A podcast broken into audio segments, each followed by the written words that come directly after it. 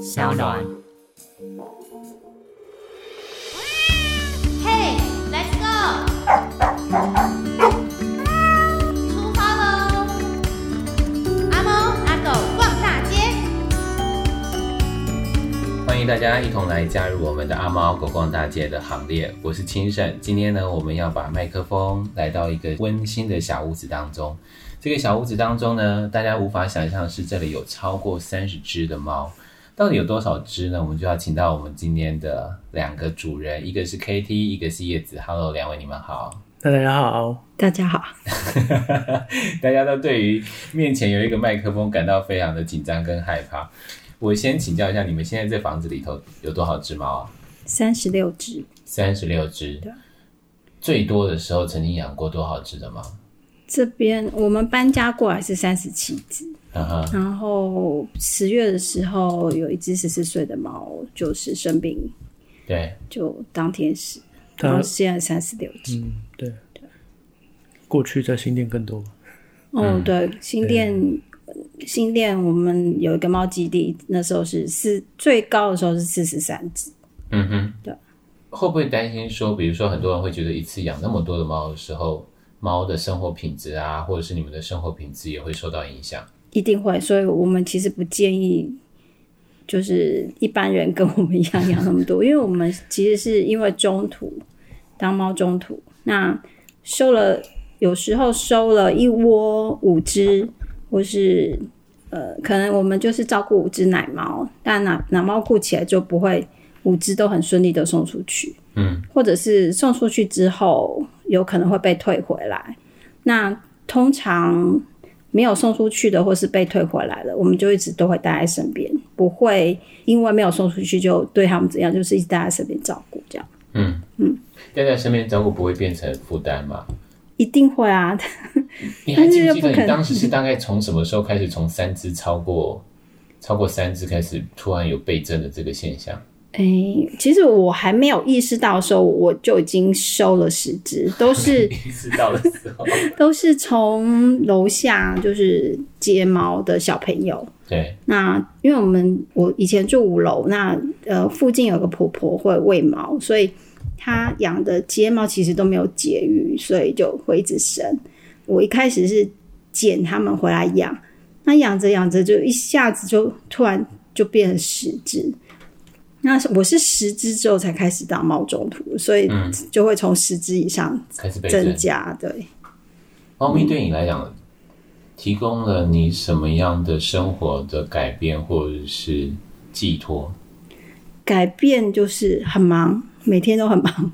对啊，三十几只，不管是十几只，或者三十几只，或者四十几只，嗯，都会是一个讲那么多数字，会不会被人 家被人家觉得说哦，这个可能改可是变改今天访问你的原因是 说，你真的不是那个你刚刚讲的那个神经的问题，是一定有一个背后有一个原因让你要花这么多的心力。嗯，去其实照顾它应该是从我第一只猫开始啦，因为我就是从附近的那个养猫的人那边捡了第一只猫回来，然后它其实是很严重的上呼吸道感染，双眼都是化脓，治疗了很就是蛮长一段时间才把它治好。那因为那只猫，我开始对猫改观，然后就爱上它。嗯，那也因为这只猫它非常的亲人，然后对人是无条件的，就付出他他的爱吧。那时候就觉得说，我是不是可以帮助这只猫的同伴？嗯，从从它开始，然后开始慢慢就是捡猫回去养。嗯，然后嗯，也因为它让我觉得说，不能只是把我的我喜欢、我爱它的这个部分只局限在它身上，就是希望说再多帮助一点其他的猫这样子。嗯，其实一开始都很单纯啦，家里有猫饲料就拿出去一点对给外面的猫吃，对，然后不小心就捞了了几只回来，嗯然后一开始还没有明显的送养的时候就自己养，到了比较开始爆炸的时候才想说要送养，你们两个应该算是在台湾很早有这个意识要帮助街猫的吧？还不还不算特别早，但是我们嗯最是早比应该较是环环吧？呃，更早一嗯点，其实从你可以观察从当年那个建国南路高架桥下面那、嗯那边送猫的人那边很久，哦，但是你是说建国花市呢？建国花市那边送猫送狗、那边有一群非常久，但是到我们的时候是比较是搭介入着网络，对借用网络来做，对，才会变得后到后来是比较普及这样子。嗯，我们因为我们刚开始在建那个送养平台的时候，那时候的网络还是要写语言的，对呀、对啊嘿就是就是我要写语言，就写 H 七 M，嗯就是啊用就是用手工写，对啊嘿你就是这样建，不是像现在好像套用什么东西就可以。啊就当年买一台两百万画素的数位相机，啊，然后就想说就去嗯我收们去帮人家拍，然后回来贴。对，对，那是民国九十年吧，民国对九十年，现在是民国一百零一九，了。对，对那民国九十年这样子开始做，嗯对，那到到后来就因为科技越来越普及嘛，现在大家手机都可以拍了，对，所以这个中间也是蛮差别蛮大的，嗯，对那个网站叫台湾认养地图，对，我也是从台湾认养地图认识你们，然后从台北一路，然后居然认识到花莲，我们是追随你不，要不要再追了，不要再追了我们是追随你回来 的，我们是移民来我的。我们响不要响应清盛的号召，没有，是我一路追随你们。讲到搬家这件事情啊，嗯你们什么样的想法要搬到花莲啊？其实一般搬家，比如说我从台北搬回来，嗯我其实也就花了大概一车多的东西这样。嗯那我在想说，看你们这样搬家、啊，嗯，花了多久时间？然后搬猫这件事情，应该还有很多很困难，或者是没有想象得到的问题产生。以猫。我们在这边养猫的这些东西来说，其实是花大概至少两年的时间，慢慢的一点一点做起来。嗯然后有一些硬体是慢慢的一点一点买起来，然后再慢慢的一趟一趟的从台北再下来，可能一个月来一次两次，然后就把一些东西架好设定好。那中间也是因为有很多原因是我们想要早点搬到花莲来，但是呃形式上还不许可，嗯，对，那台北还是有很多的呃牵制在这样子，所以嗯我们一直是到一个时间点，终于觉得差不多了，然后也该搬了这样子，嗯要不然其实我们是呃蜡烛很多头在烧，因对啊为台北要租房子，花莲有房贷要付，对，对啊，这些东西同时负担是非常多的。嗯那等到要搬家的时候，就是所有的硬体都好了，所有的东西都好了，然后就等猫要进来。所以你说要花多少时间？这时间很难讲。欸哎、很长啊，对，那有时候就是搬一些东西来设好，然后就看着空空的房子，想说以后猫住住进来不知道什么样子。 你说在想象幸福吗？呃，在在想象忙碌， 有一堆猫会怎么糟蹋我们这个这些东西这样子。嗯， 对，因为在台北的时候，哇，有有几只猫啊，破坏力也蛮强的这样子。对，那我们为了把那个房子复原，也付出了不少代价，这样子。嗯，你说把房子复原，然后还给房东嘛？对对对对。那我们其实抱的想法就是说，台北的房租买花莲的房子。对，那一方面像叶子她的身体也没有那么好，想嗯想说花莲的空气至少是比较好的。那可能离开污染比较多的城市里面，期待身体会不会更好一点这样子。叶子搬到花莲之后，身体有变得比较好吗？有比较少感冒，真的。我以前在台北一个月感冒一次吧，一个月感冒一对次，啊，我每个月都要去看医生啊。然后我有气喘，说我几乎每个月都要回诊，嗯，就很麻烦。但来这边之后，大概我们住一年多才感冒两三次这样子。嗯嗯，算是有对就进差很步多一点啦。嘿，嗯对。我搬回花莲，其实感冒真的也比较少。当然，一个部分是办公室人员变得这么少的情况之下，一定人员一定有比较单纯，就别嗯人真的有差很多。对啊，我们的猫也比较少生病， 嗯，是啊，好像有啦，哎差很多，我觉得。对，讲到这个事情，我们先搬嗯家，先搁置一下。在花莲，如果猫咪生病怎么办？看医生啊，在寻找医师上，你们不会有困嗯、扰吗？我其实我们还没搬过来之前，我就已经做好功课了，就是先知道说，呃，花莲有哪哪一些医院是对不错的医院。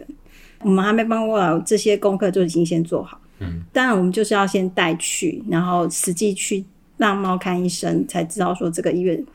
是不是符合我们需求。我们现在就是有找定一家动物医院还，就口口碑还不错的，嗯，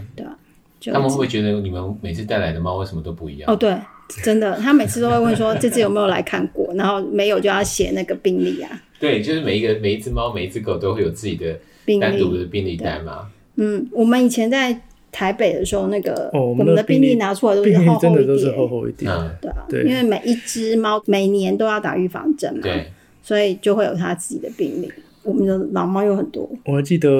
我们台北那个医院，我们最后要要搬家之前，我就跟他说，哎、有一些东西大概不需要留了，我就把它挑了一堆病历起来，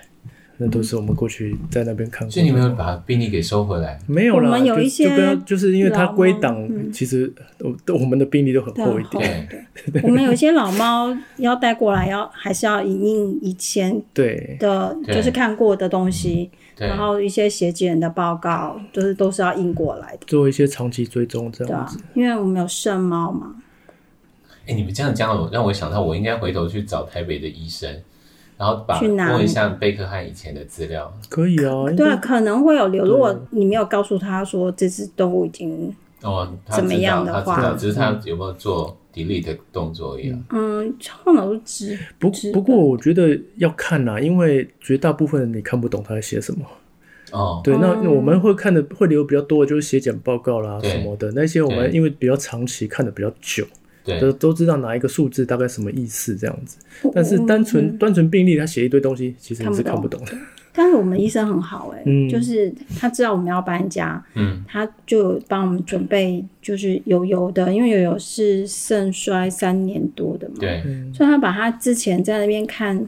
病的所有的血检报告，他都印一整，就是印一份。然后还有他在那边做任何的像超音波啊，嗯或是心脏，因为他有做心脏超音波，反正他做过任何的检查，他都把我们印一 份。我觉得我们这个播出之后啊，嗯最大的回响应该会是，请问一下是哪一家动物医院？你说台北的 嘛？啊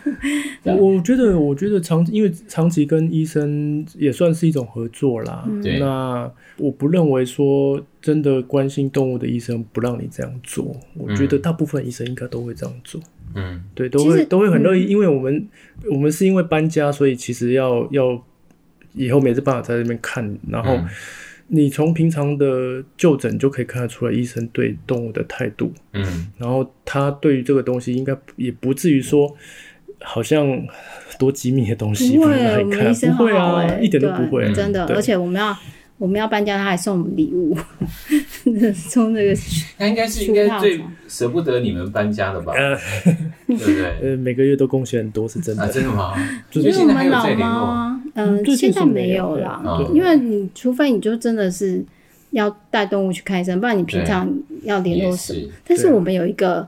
医生朋友，是对啊到现在还是很好的朋友，就是但他已经退休了。那我有问题的时候，我都会透过讯息问他，嗯就是例如说我。有点不清楚说这个动物怎么样的时候，嗯那但是我又很需要说有专业告诉我的时候，我就会问他，他就会马上告诉我。嗯哼。对，就是我们有一个这样的动物医生朋友，我我觉得我们好像都必须要有一个动物医师的朋友，我们要有律师的朋友，我们要有什么样的各式各样的朋友，嗯对不对？要可是动物医生的朋友真的很重要。非常好，我们下次来聊一下急救，我真的碰到这个问题。有啊，是诶上次哎这有种以前在台北要找急救医师，我很简单，我现在在回花莲，然后要找急花救医莲师没有，啊，对，就整个上次就有一荒到个不行有一个朋友就是半夜两点问我，啊，就是他照顾的睫毛被狗咬伤，然后怎么办？哦我也是。两点之后传讯息给那个动物医生，请他就是询问他说可以怎么做这样子，嗯，对啊吧、好，我回到那个搬家的话题，嗯，搬三十多只、四十只猫，最大的困难到底在哪？或者是没有预期到的事？其实其实都都是在我们预期内的事、我欸，们有做做过一些对啊做过一些推演安排啦。对啊，对我们嗯比如说推演什么？我们呃，在搬家前一个礼拜就把所有的猫呃写上便条纸，因为我们我们数量太多，所以我们当时是租了两台九人九座，人座的车子，对，然后我们就先找好可以开车的人和随车的小姐，随车的朋友，随车的小姐是干嘛？因为就是我车们长那时候就想好，对就啊车是长一个一个司机，一个一个朋友这样子，然后另外那个人就是要随时注意车上的猫的状况。那呃，搬家前一个礼拜，我们就先把所有的猫名字写好在便条纸，然后贴在墙壁上，然后我们要排顺序，抓的顺序，就排抓顺序，还要排他在哪一台车，嗯哪哪一台车这样子，对，先排好。也比较嗯比较需要注意的放在我们我们我们的车我们自己的车对上，那比较还 OK 的可以嗯放在另外一台车上这样子你们分几次在啊？一次，一次一次啊，啊我们对就两台车，对。然两后台车我们还买了一堆提笼，对，然后一呃，因只为猫就要一个一个三提十笼，七只猫，我们买了三十七个提笼。对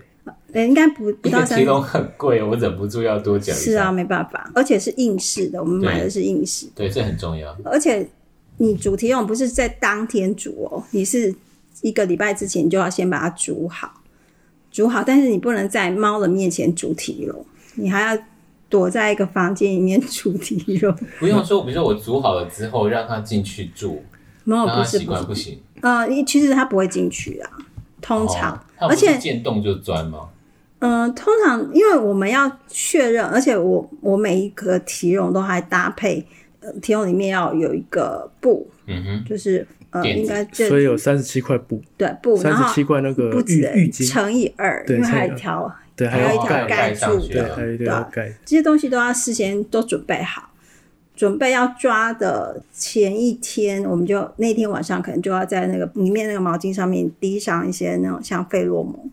放轻松这种对这种对东西，对，为了要让他们就是可以不要那么紧张。那另外有些猫如果真的太紧张的时候，可能要配合吃一些药物，就是像茶氨酸啊这类的，让它也是可以放松心情的药物这样子。嗯，那我们准备要抓猫的时候，其实只有我们两个人，我们两也个只人能就你们两个人啊。有其他些也没有办些法人抓他吧有些人就会去号召很多朋友一起来哦抓猫，但是猫是一个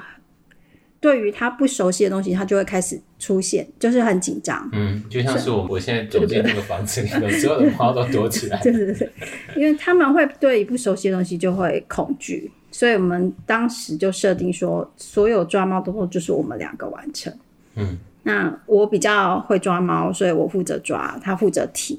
他们对你比较好，是啦，嗯他们比较喜欢 我，他们对我不会恐惧。戒心戒对，对心。 KT 会有恐惧，也不会，啊 但是他他 但就是是负责但但是我要提这样子我要负责扛下楼啊，哈嗯哈，因为猫都很重，嗯哦，对，对，因为我们在那个新店那个狭小的巷子里，车子没有办法完全的停在楼下，只能停在边边二三十对公尺外。嗯然后一只猫五公斤加一个笼子，然后你要从五楼，然后搬到哦，我们那边是二那时候我们楼是，二楼，对，二楼，但是一只猫要拿下来，然后知道它要上哪一台车，对，然后扛下来放上车这样子，又要看着车，因为不然会被拖掉。